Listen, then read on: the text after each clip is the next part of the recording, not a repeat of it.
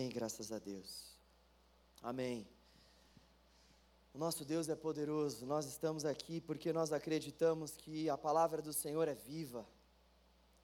Como eu preciso pregar isso para mim mesmo todos os dias, e como você precisa, todos os dias, lembrar você mesmo dessa verdade. A palavra de Deus é viva.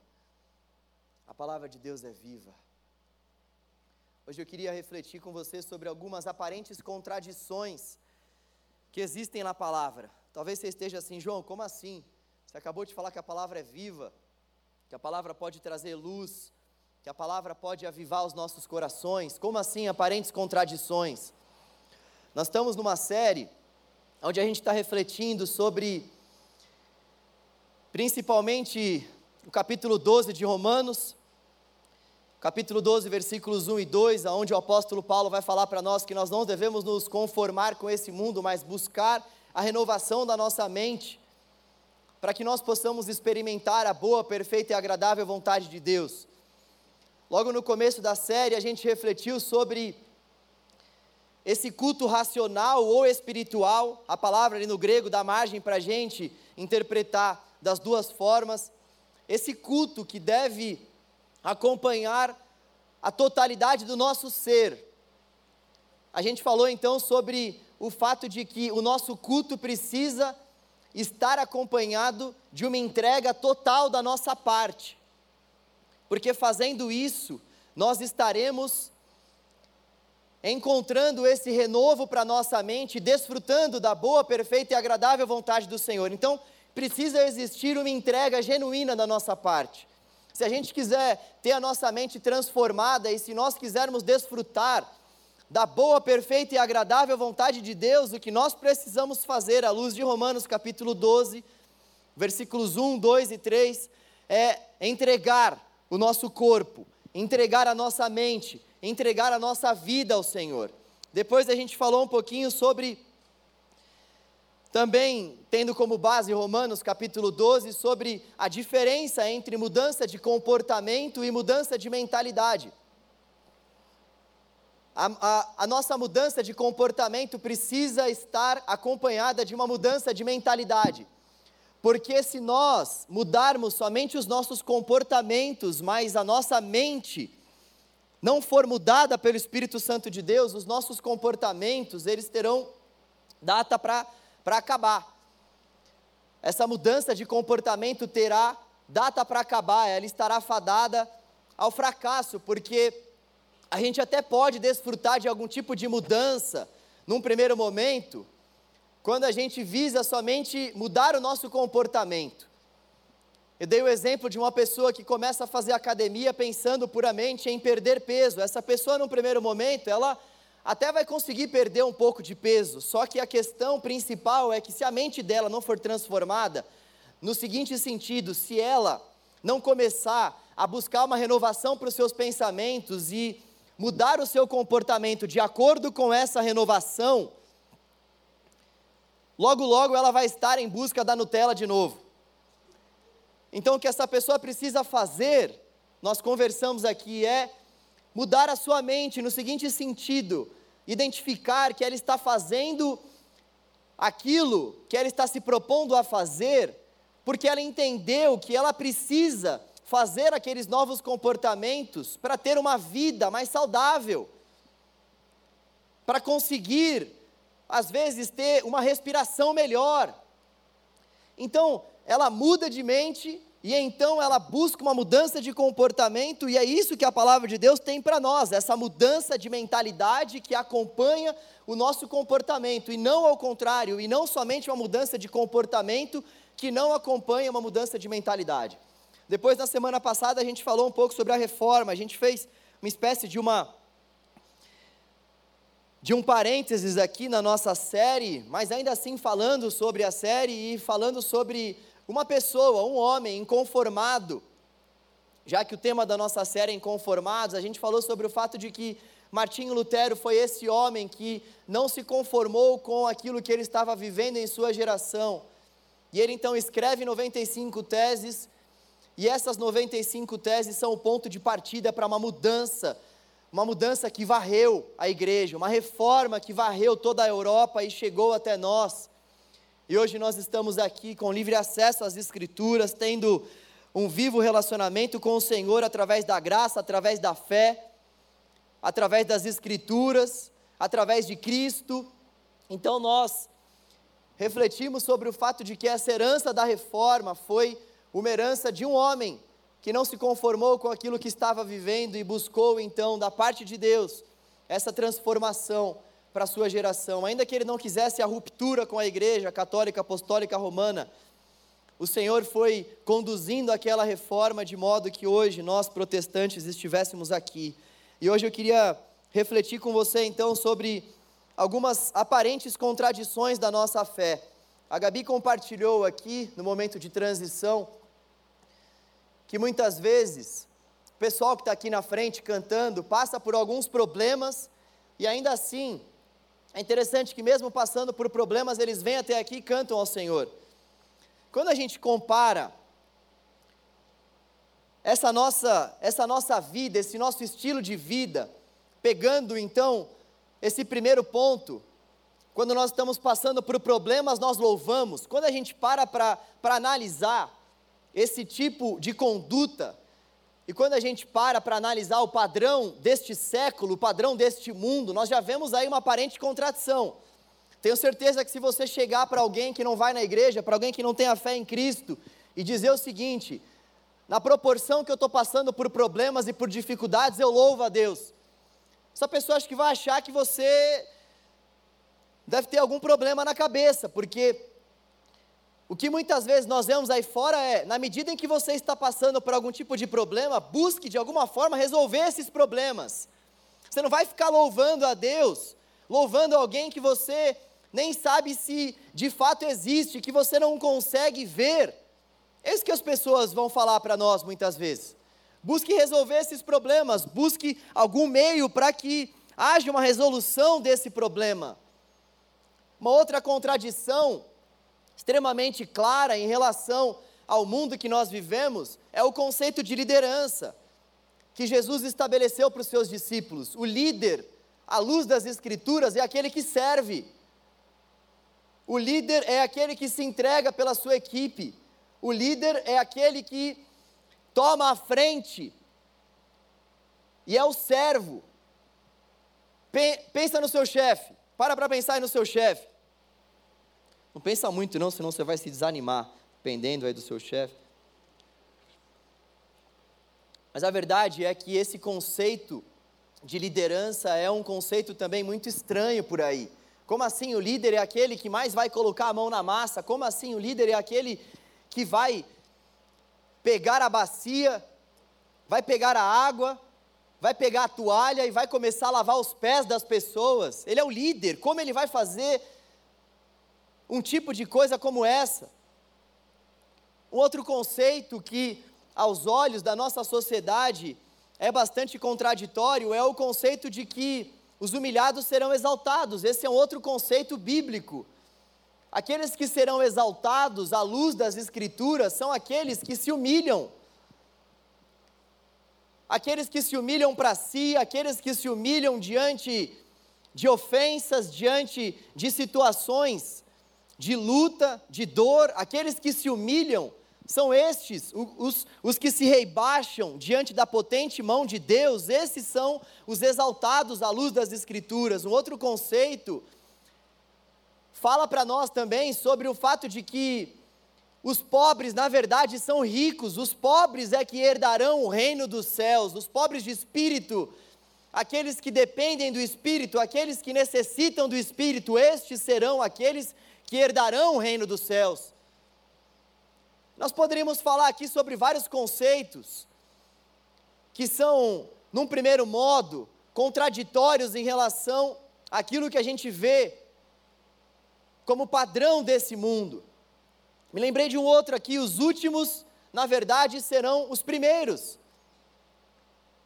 Dentro do reino de Deus, aqueles que, na verdade, desejam ser os primeiros devem ser os últimos, no sentido de que estes devem servir as pessoas.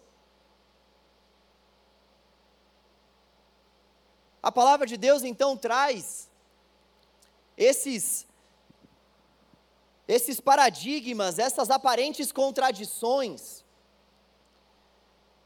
E o texto que eu gostaria de refletir com vocês nessa noite é um texto que traz para nós algumas aparentes contradições também, eu queria que a gente pudesse explanar esse texto, é 2 Coríntios capítulo 12, a partir do versículo 7. Abra aí a palavra do Senhor. 2 Coríntios capítulo 12, a partir do versículo 7. Tendo em vista isso que o padrão do mundo vai chamar de contradição, mas que para nós não é contradição, mas é um ensinamento das Escrituras. Tendo em vista, tendo em vista essas verdades, eu gostaria de ler com vocês 2 Coríntios capítulo 12, a partir do versículo 7, do 7 ao 10. O apóstolo Paulo diz assim: Para impedir que eu me exaltasse por causa da grandeza dessas revelações, foi-me dado um espinho na carne o mensageiro de Satanás, para me atormentar.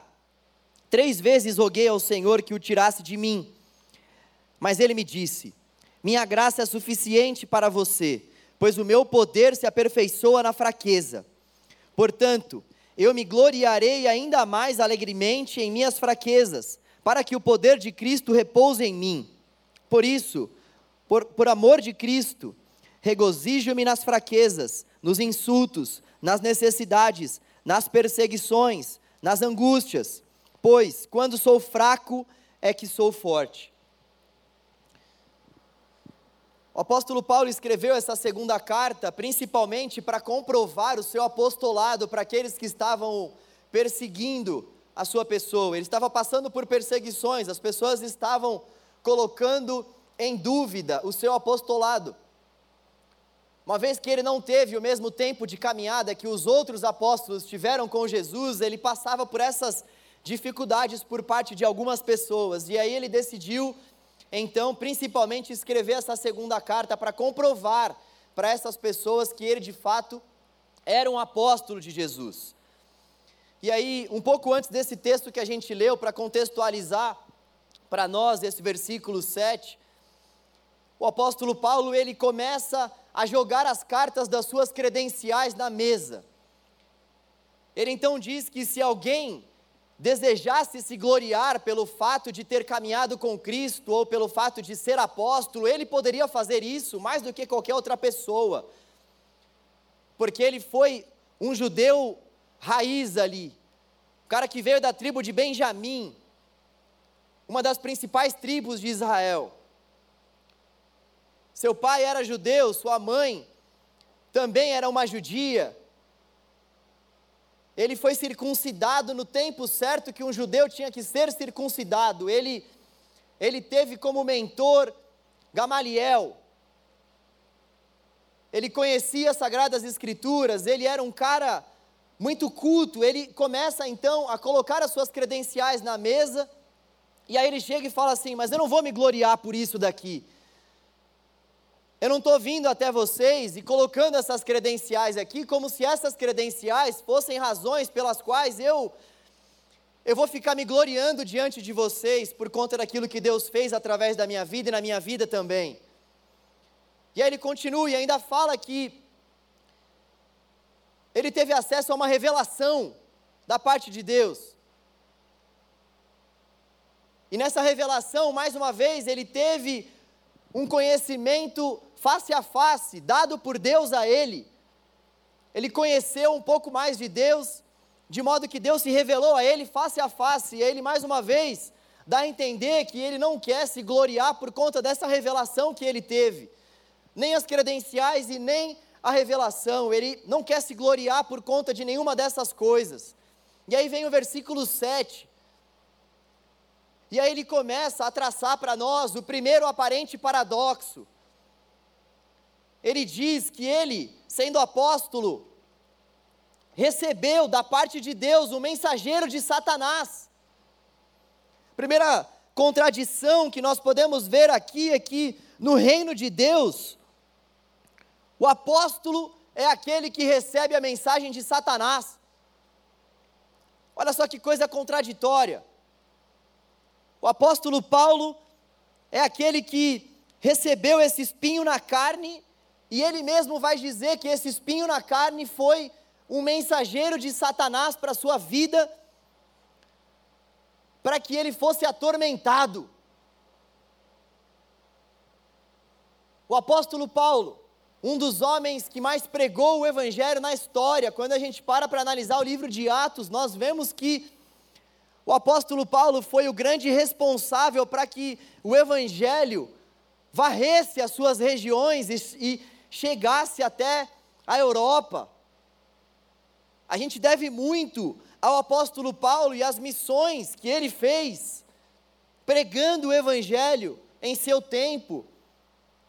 Esse cara, esse cara que já passou por uma série de naufrágios, ele vai falar um pouco antes, que ele passou por três naufrágios, que ele foi açoitado mais de 39 vezes, esse mesmo cara que viveu a sua vida para a glória de Deus, ainda que ele tivesse tido um começo, um começo um pouco manchado, mas que depois foi limpo pelo Senhor, porque ele matava os cristãos.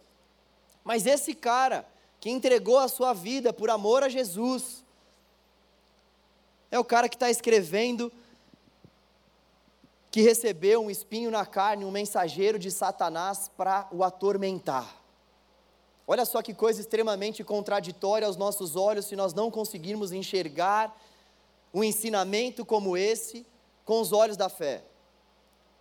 O apóstolo Paulo recebeu esse mensageiro de Satanás para o atormentar.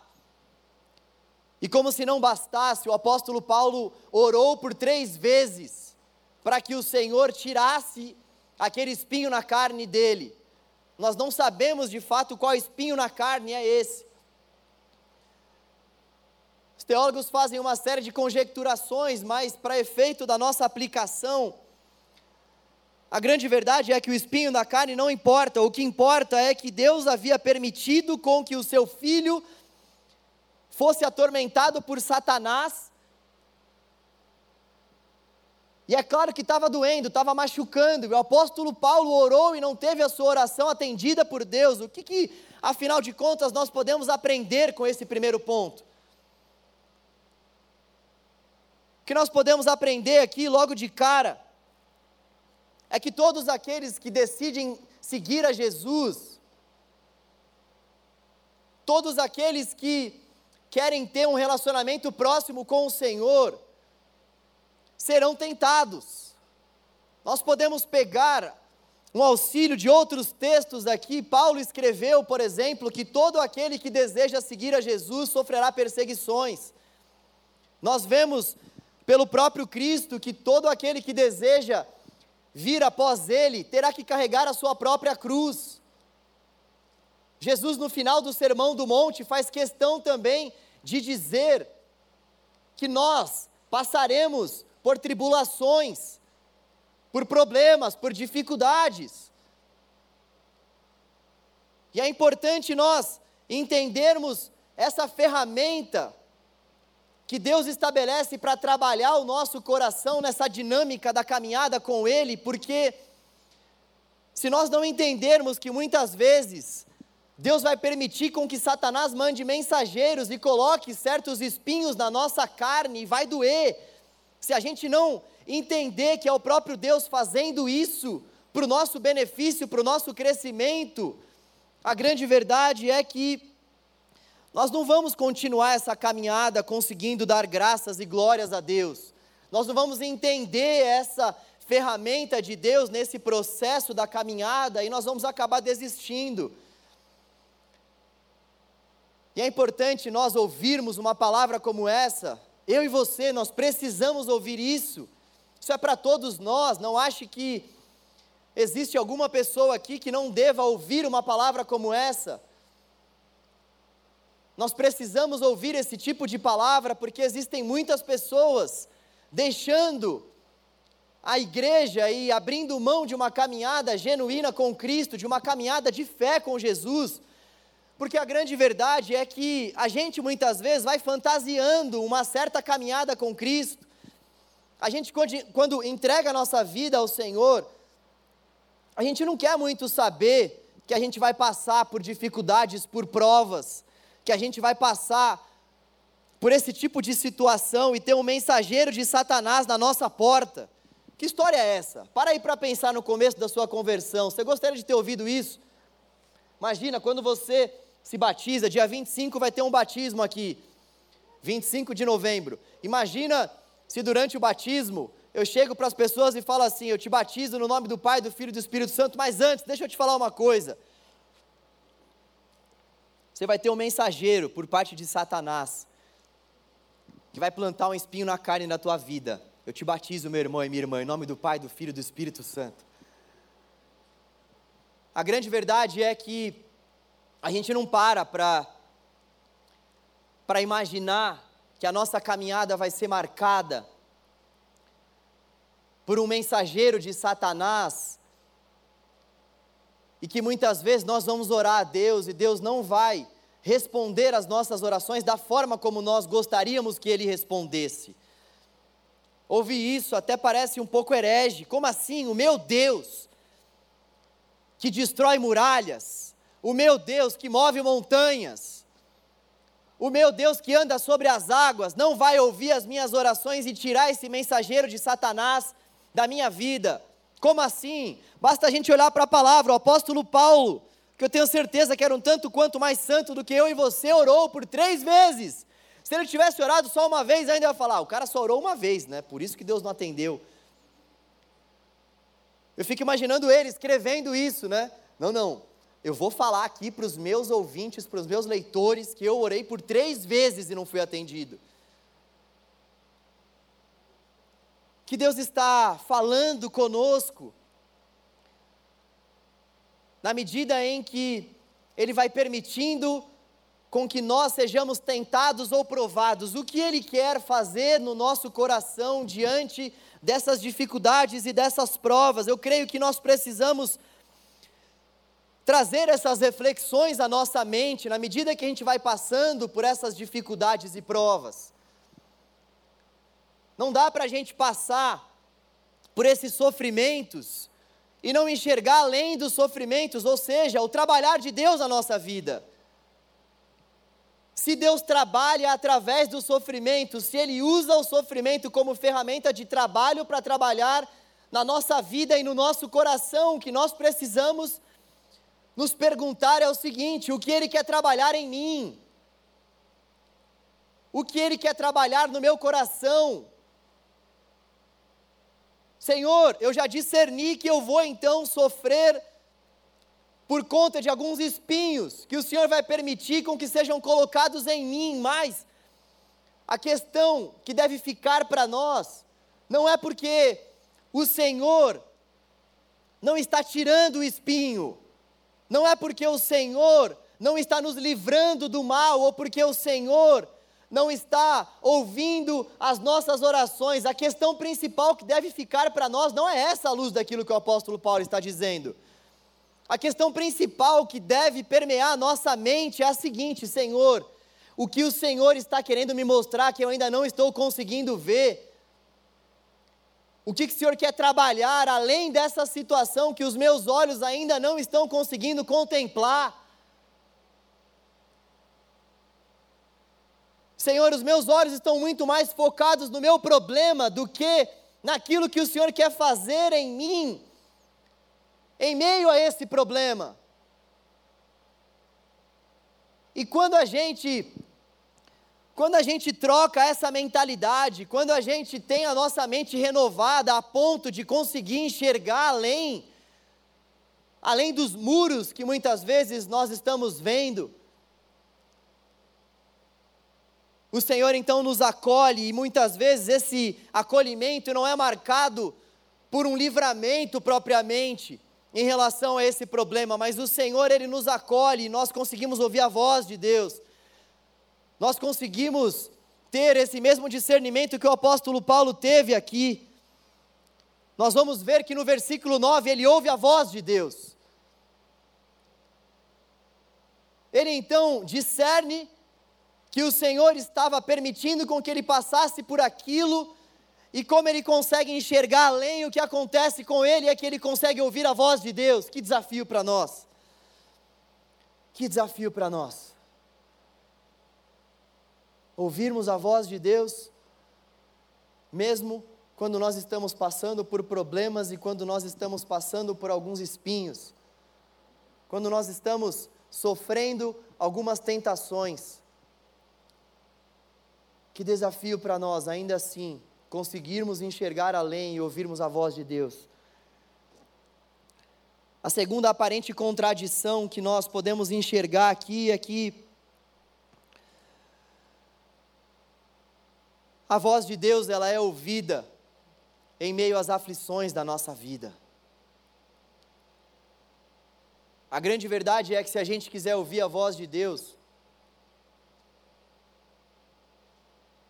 nós precisamos, na mesma proporção, entender que a voz de Deus, ela se manifesta a nós, ela é revelada a nós, quando nós estamos passando por algum tipo de angústia ou dor. Basta a gente olhar para a história da palavra do Senhor. Quando a gente olha para a história de Elias, eu estava meditando na história de Elias nessa semana, que história maravilhosa. O homem sai brigando com uma série de reis, ele vai vencendo uma série de reis, e aí chega uma mulher que faz uma ameaça a ele, e ele se retira, ele fica com medo do caramba, mesmo já tendo vencido uma série de reis, mesmo Deus já tendo comprovado para ele o poder dele através da vida de Elias, ele ainda assim fica com medo de Jezabel e se esconde numa caverna, mas é na caverna que ele ouve a voz de Deus. Deus leva ele para a caverna para que ele possa ouvir a sua voz. Quando a gente olha para a vida de Jonas, nós vemos que algo muito parecido aconteceu. Nós vemos que Deus permitiu com que Jonas passasse por uma situação extremamente complicada em meio a um mar revolto. E então Jonas vai lá e ouve a voz de Deus em meio àquela tempestade. Quando a gente olha para Jó, nós vemos que Jó era um homem íntegro, e mesmo Jó sendo um homem íntegro, ele foi provado. Jó perdeu família, Jó perdeu bens. E Deus fez tudo isso, creio eu, para que Jó pudesse dizer: Hoje eu te conheço. Eu te conheço realmente de caminhar com o Senhor.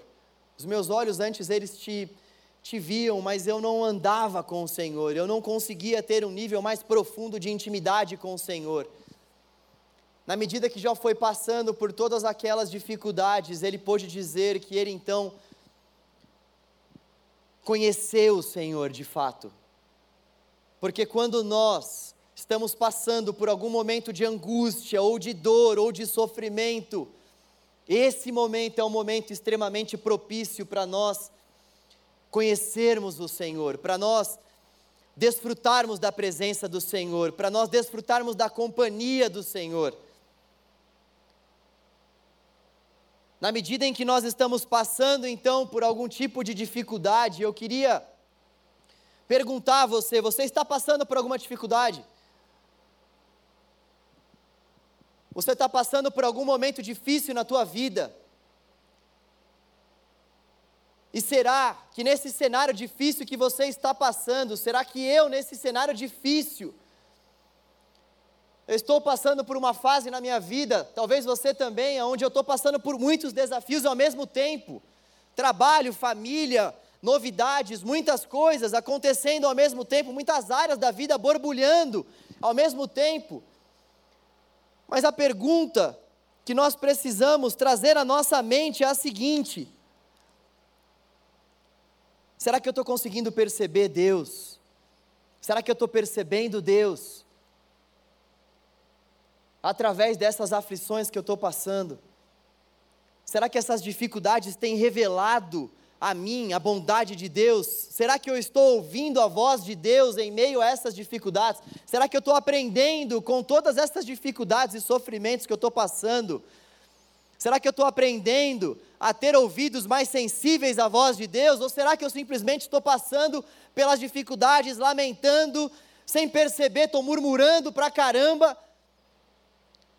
não estou conseguindo enxergar uma saída, porque a grande verdade é que eu não estou percebendo que o Senhor está comigo, e o Senhor está agindo, e o Senhor está trabalhando no meu coração e fazendo com que a voz dele seja escutada por mim em meio a essa dificuldade ou luta.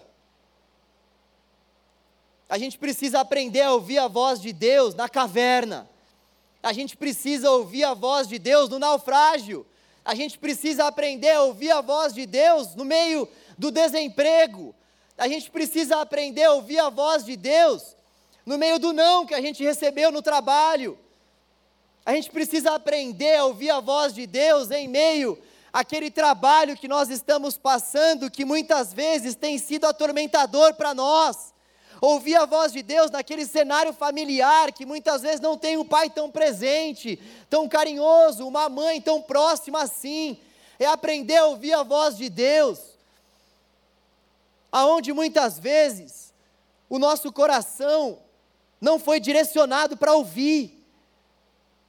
O apóstolo Paulo aprendeu a ouvir a voz de Deus em meio a uma esbofeteada de Satanás que estava mandando um mensageiro ali para ele, um espinho já sentou em cima de um alfinete, irmão e irmã? Eu também não. Mas dá para imaginar.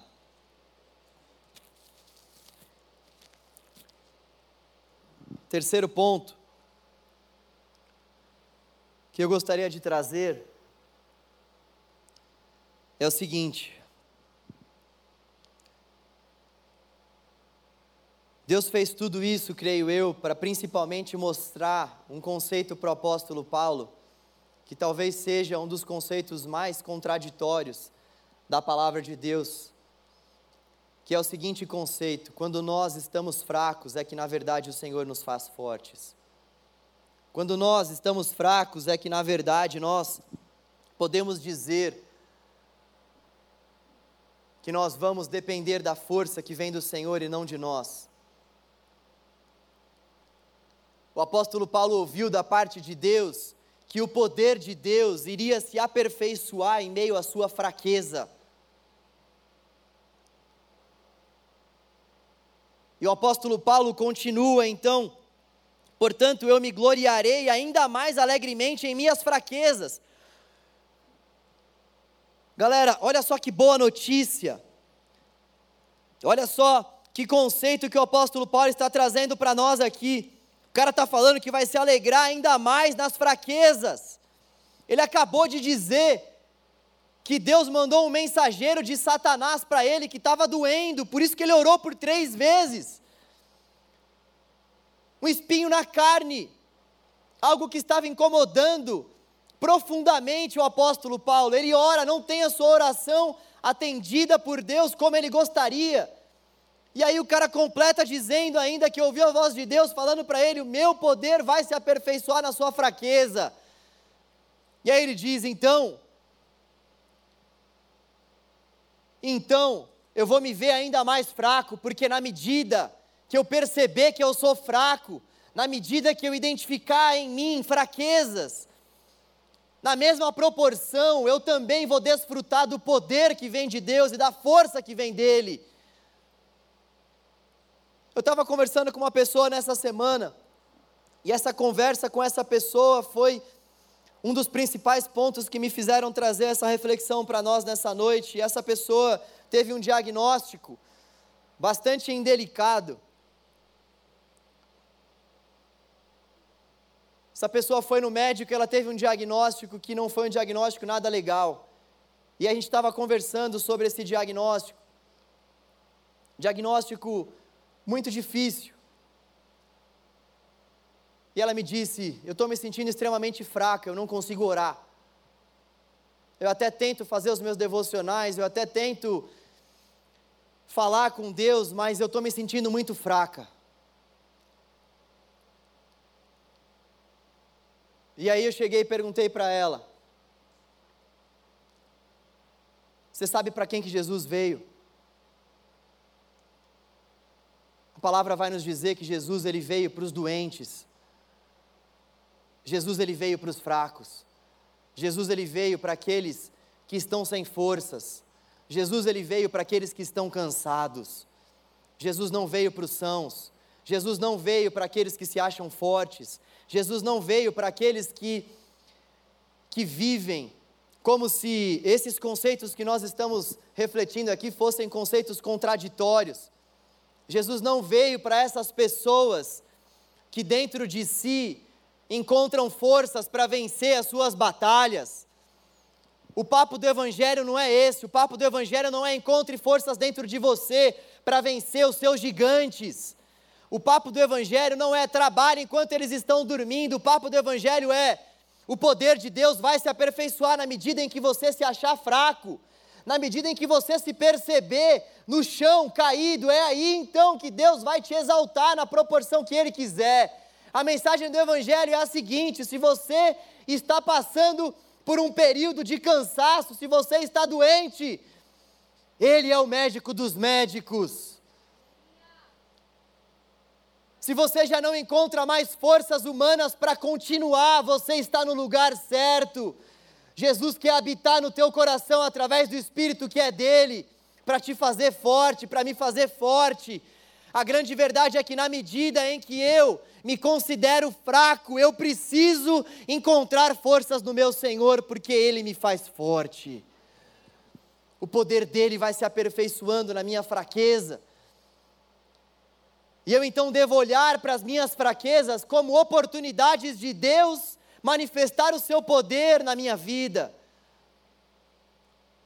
E na medida então que eu me vejo fraco, eu preciso entender a palavra para que a palavra me fortaleça. E um texto como esse precisa fazer morada no nosso coração, porque naqueles dias em que a gente não conseguia orar, e todos nós aqui, sem exceção, não adianta a gente querer pagar de religioso.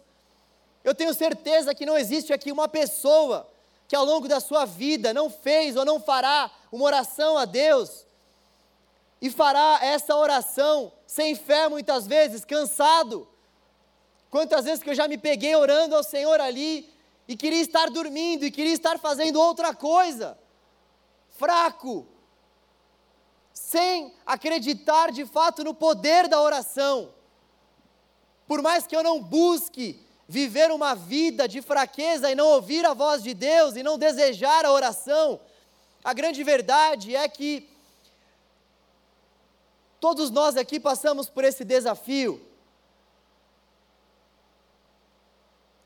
Só que se por um lado, muitas vezes nós não vamos orar a Deus com aquela fé toda, o que precisa ficar no nosso coração nesses momentos em que a nossa fé não vai estar num nível tão elevado assim, é o quanto nós conhecemos da palavra.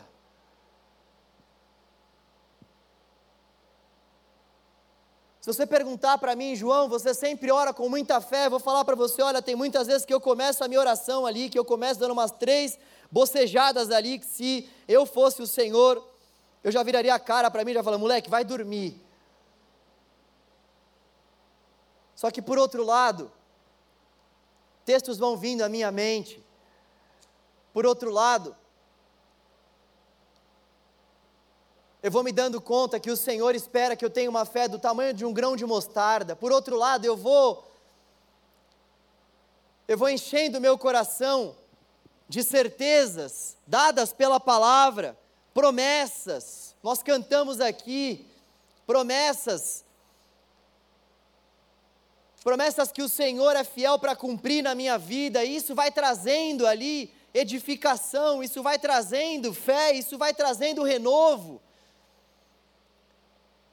Isso vai fazendo com que, ainda que num primeiro momento seja um pouco mais difícil ter fé, a palavra do Senhor vai vindo à minha mente e deve também vir à sua mente, e nós vamos sendo encorajados a orar. E aí, um texto como esse faz todo sentido para nós, nós estamos ali fracos, e foi isso que eu disse para essa pessoa. É justamente nesse momento de fraqueza que eu e você precisamos aprender a desfrutar do poder que vem de Deus e da força que vem dele. Por quê? Porque está escrito que vai ser assim. Está escrito que vai ser assim, o Espírito Santo que Ele colocou no meu coração e no seu, na medida em que nós vamos lendo o texto, vai tornando o texto vivo a nós. Esse é o grande milagre que o Espírito Santo faz no nosso coração. Um dos. Ele vai tornando o texto vivo a nós na medida em que nós vamos lendo e confiando. Isso é obra dele. E aí nós vamos passando por um momento de fraqueza, então, e vamos nos lembrando: peraí, peraí, eu já li um texto que fala para mim que quando eu sou fraco, na verdade, eu serei fortalecido. Senhor, me fortaleça, me fortaleça em meio à minha fraqueza. Nós começamos a aprender a orar. A gente começa a aprender a orar a palavra de Deus. E aí então nós conseguimos ouvir a voz de Deus e até mesmo fazer aquilo que o apóstolo Paulo fez aqui. Eu vou me gloriar, Senhor, nas minhas fraquezas, ele já vai no nível além. Eu não vou só orar a palavra para que o Senhor me fortaleça, na verdade, por entender que o, meu, que o seu poder vai se aperfeiçoar em meio à minha fraqueza, o que eu vou fazer mesmo então, Senhor? É me gloriar nas minhas fraquezas. É mais ou menos assim o que ele está dizendo aqui aquele ponto onde você se acha extremamente fraco, debilitado, onde você não está conseguindo caminhar com as suas próprias pernas. É justamente naquele ponto onde você não está conseguindo enxergar nada à sua volta. É justamente no meio do deserto que você deve erguer as suas mãos para o céu e dizer: Senhor, eu me glorio no Senhor, porque é no meio do deserto que eu sei que eu vou desfrutar do seu poder. Que ensinamento maravilhoso. Que ensinamento profundo da parte de Deus. Você está disposto e disposta a se gloriar no Senhor em meio às suas fraquezas, ao invés de murmurar e ao invés de não encontrar mais saída para o seu problema ou para a sua fraqueza e dificuldade?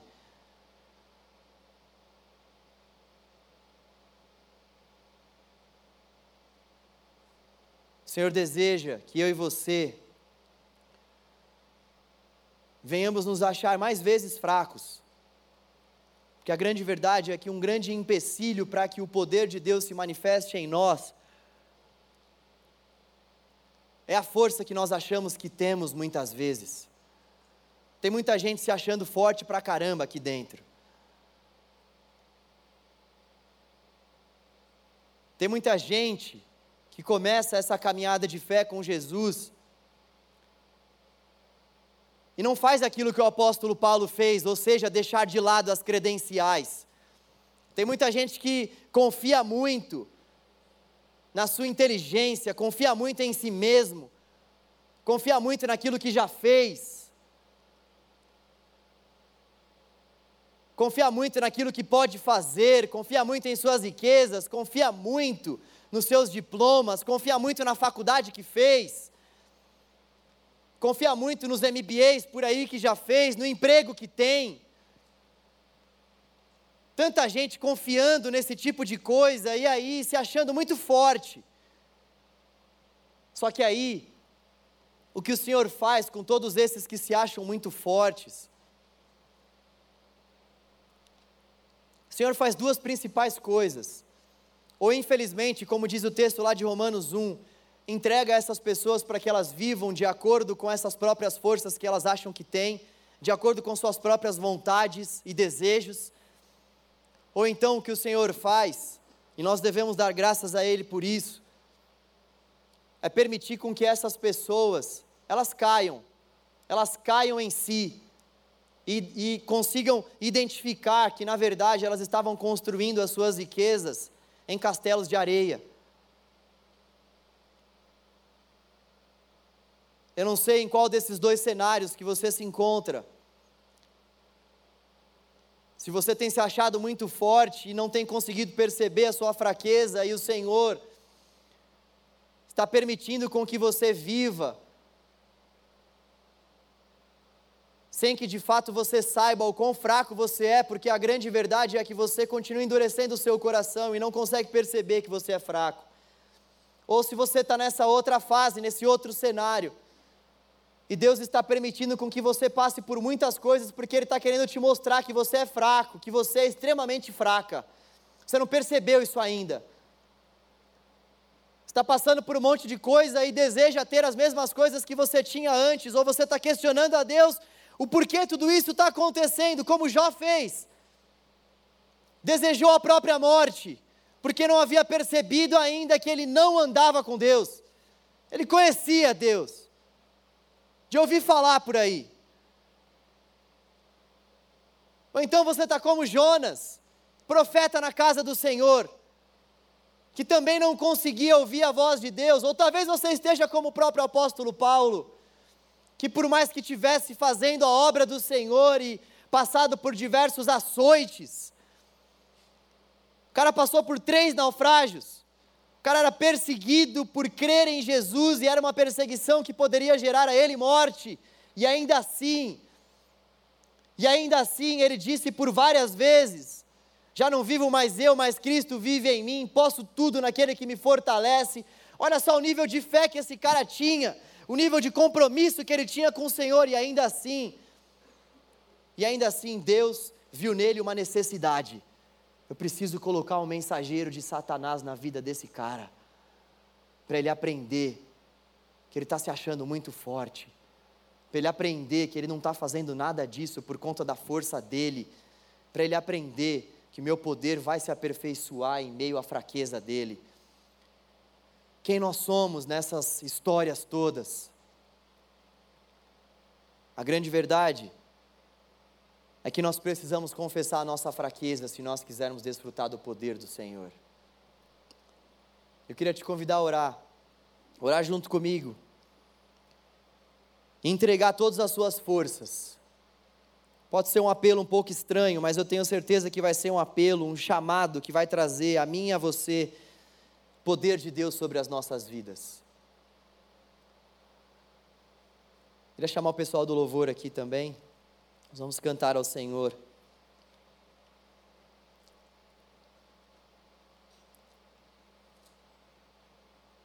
Senhor, nós nos humilhamos diante da Sua potente mão, porque nós sabemos, Deus, que todos aqueles que se humilham diante do Senhor encontrarão graça e exaltação no tempo oportuno. Nós nos humilhamos diante do Senhor, Deus, porque nós acreditamos, Senhor, que o Senhor tem tudo aquilo que nós precisamos.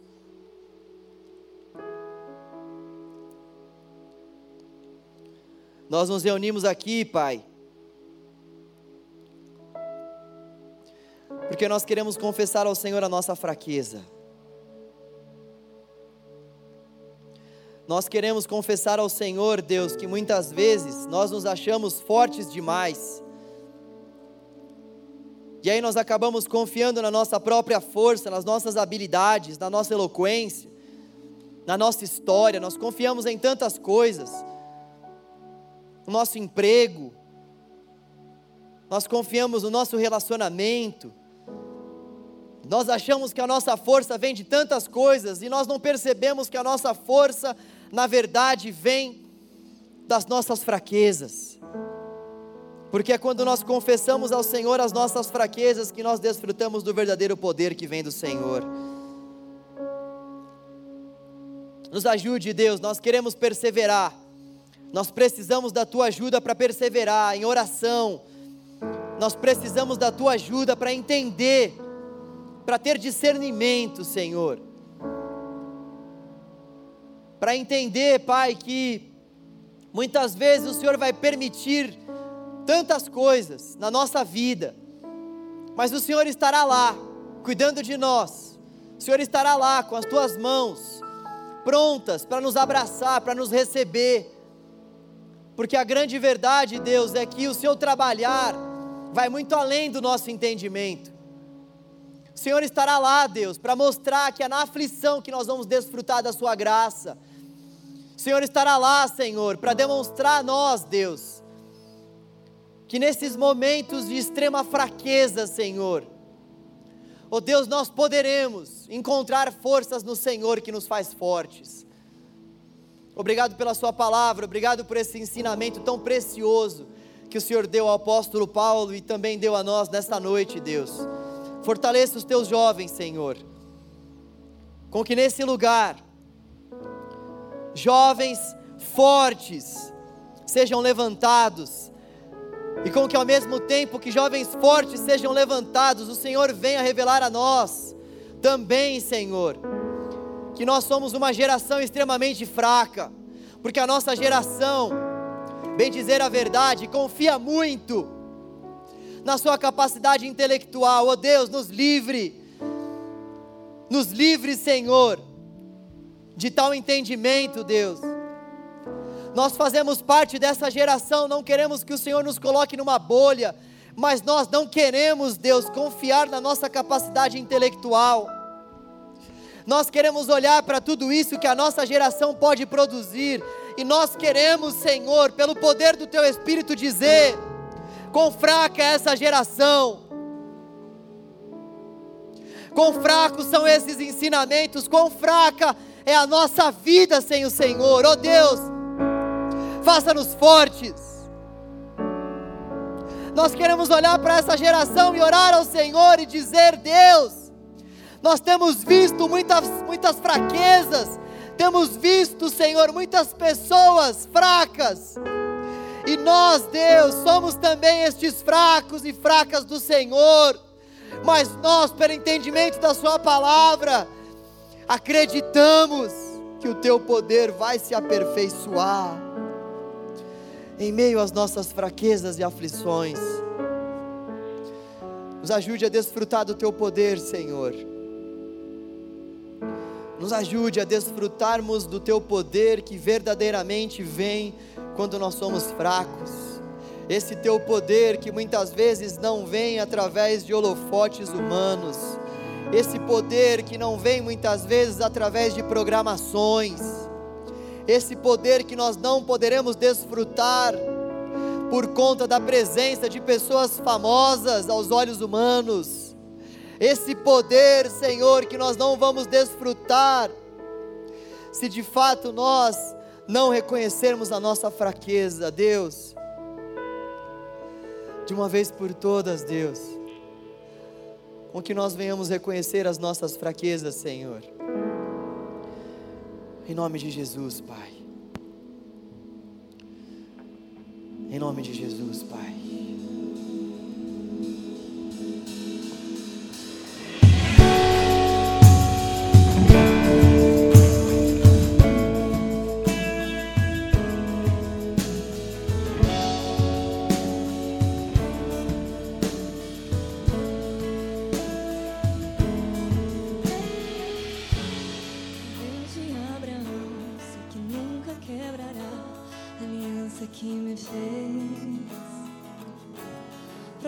já está e o que prometeu ele cumpriu.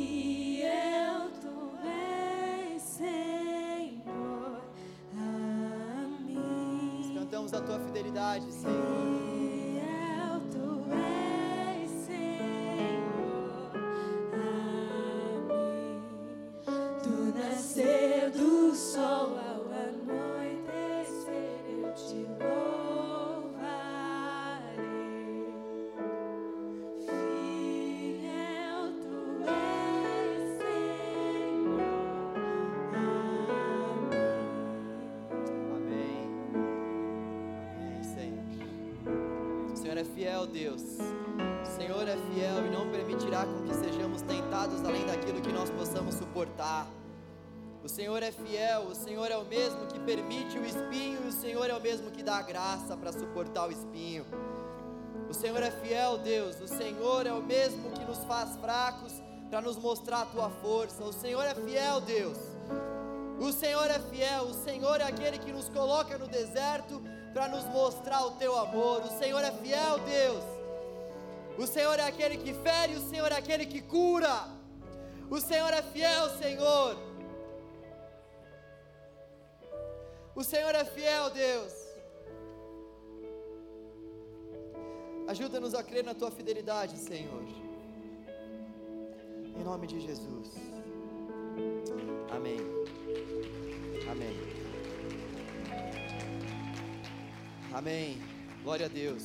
Bom, preciso dar alguns recados. Daqui a pouco a gente vai ter a nossa vigília. Vai ser no templo 2, é o templo descendo aqui. Vocês que estão nos visitando aí, tem alguns visitantes hoje. Se vocês quiserem ficar para a nossa vigília, vocês são muito bem-vindos. Vai começar às 11h59 de hoje.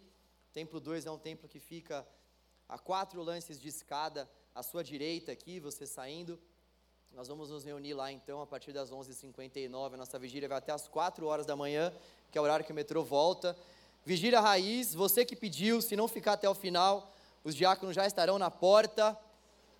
Eu já falei para vocês que os diáconos eles estão em dia com o plano da Smart Fit, né? Vocês estão ligados nisso daí. Então, os diáconos, eles vão me ajudar nesse sentido. Eu queria pedir também um favor. Eu vou reforçar isso lá embaixo, mas já queria também falar agora que eu estou lembrando aqui, vai que eu esqueço. A gente não vai sair por aquela porta que tem ali perto do bebedouro, tá? Por causa do vizinho ali. Né? Então nós vamos sair só pela outra porta. Eu vou mostrar depois lá embaixo, mas você que já é da casa, vai reproduzindo isso para o pessoal, tá? Aquela porta ali. Logo quando a gente desce então os lances de escada, a gente se depara com uma porta. Vai ser por aquela porta que a gente vai entrar e sair. Tem uma outra porta que é um pouco mais isolada perto do bebedouro. A gente não vai entrar e sair por aquela porta, por favor, senão acaba vazando o som e o vizinho ele vai reclamar com razão, coitado. Ele quer dormir. E eu preciso lembrar também sobre as inscrições do nosso acampamento, que estão a todo vapor. Na verdade, podia estar melhor, né? Você já podia ter feito a sua inscrição. Né? Então, lembre-se de fazer a sua inscrição, não fique de fora do nosso acampa. Vocês que vão para a prova da FUVEST, que vai ser no domingo, a gente já conseguiu já montar um esquema aí, vocês vão para o acampamento na sexta-feira aqui com os nossos ônibus, ou de carro, como vocês quiserem. Vocês vão curtir sexta, vão curtir sábado, e sábado vocês vão voltar nós já teremos já uma pessoa responsável por trazer vocês para cá.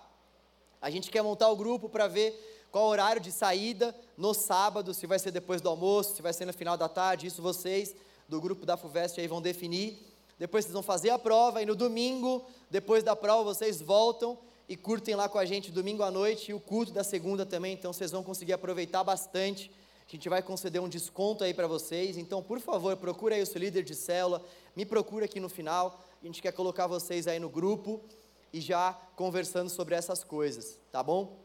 Estou esquecendo de alguma coisa aí, algum recado? Era isso aí mesmo. Não deixe de fazer a sua inscrição. Tenho certeza que Deus vai falar muito aos nossos corações nesse acampamento. Vai ser um tempo de busca, um tempo mesmo, tenho certeza, de muita manifestação do Senhor para as nossas vidas. Não fique de fora, tá bom? Se for por conta de alguma questão financeira que você estiver pensando em não ir, converse também com o pessoal da sua célula.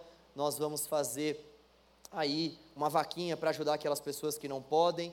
E até interessante também dar esse recado para vocês. Uh, os líderes já estão vendo aí quais são as pessoas que precisam de ajuda. Se você não faz parte de uma célula, pode me procurar aqui.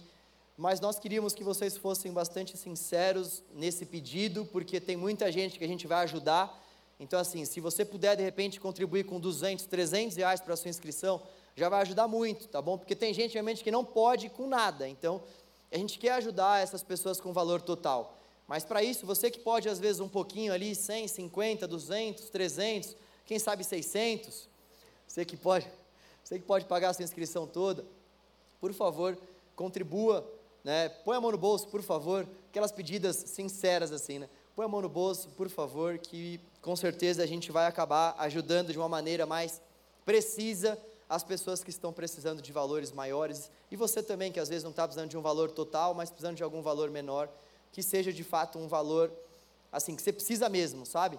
Tá bom? Vão na paz, Deus abençoe. Até daqui a pouco na vigília, vai comer alguma coisa, já volta. Ou então, se você for crente assim, faz um jejum, entendeu? E já vem para a vigília já no manto, deixa o Jerônimo para lá, deixa o Mac para outra ocasião. A Caires, o cara da Caires veio até me agradecer aqui, a padaria ali na Vergueiro ali. Gente, olha, o canal jovem está em peso na Caires. Então deixa a Caires de lado hoje, faz um jejum, tá bom? Ouve o teu pastor. Um beijo, até daqui a pouco.